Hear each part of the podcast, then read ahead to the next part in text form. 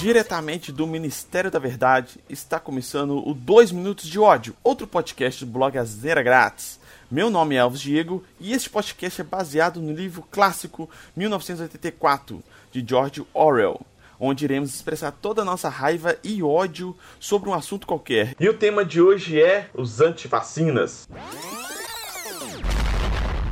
Como uma ameaça global, a resistência à vacinação é uma das coisas mais idiotas e perigosas da atualidade. Por causa das vacinações que tivemos nas últimas gerações, hoje não temos a maioria das doenças que matava a gente, a população, quando criança ainda. E por causa disso, os imbecis dos antivacinas acham que a doença não existe ou elas não são tão sérias assim, que não faz sentido nenhum esse tipo de raciocínio. Beleza, não quer ser vacinado? Ok, mas se você precisar de um sistema de saúde público ou até privado mesmo, tem que ser cobrado pelo menos o dobro do custo médico que você teve que usar. Se você entrou no hospital por causa de uma doença ocasionada por falta de vacinação, esses caras têm que se fuder, é muito forte. E aqueles que não querem que seus filhos tomem as vacinas, para mim tinha que perder a guarda da criança e ainda ser preso ainda esse filho da puta. Porque se fuder por causa que ele não acredita na vacina, ok, mas deixar a criança, cara, ter uma doença grave, ter um problema de saúde por causa de idiotice dele, para mim esse cara tinha que ser preso. E o maior exemplo de vacina que a gente tem é, é o que a gente está acontecendo hoje por causa da Covid. Todo mundo em quarentena, em isolamento social. É por causa que a gente não tem uma vacina. A gente está sofrendo isso tudo aí no mundo inteiro, entendeu? Então não faz sentido nenhum cara defender a antivacinação. Grande parte das pessoas, inclusive esses idiotas de antivacinas, só estão vivos hoje porque eles foram beneficiados direta ou indiretamente pelas vacinas. Então não me vem com esse mimimi de falar que, ah, eu não vou tomar vacina da Covid porque é feita na China, é feita. Cara, não importa.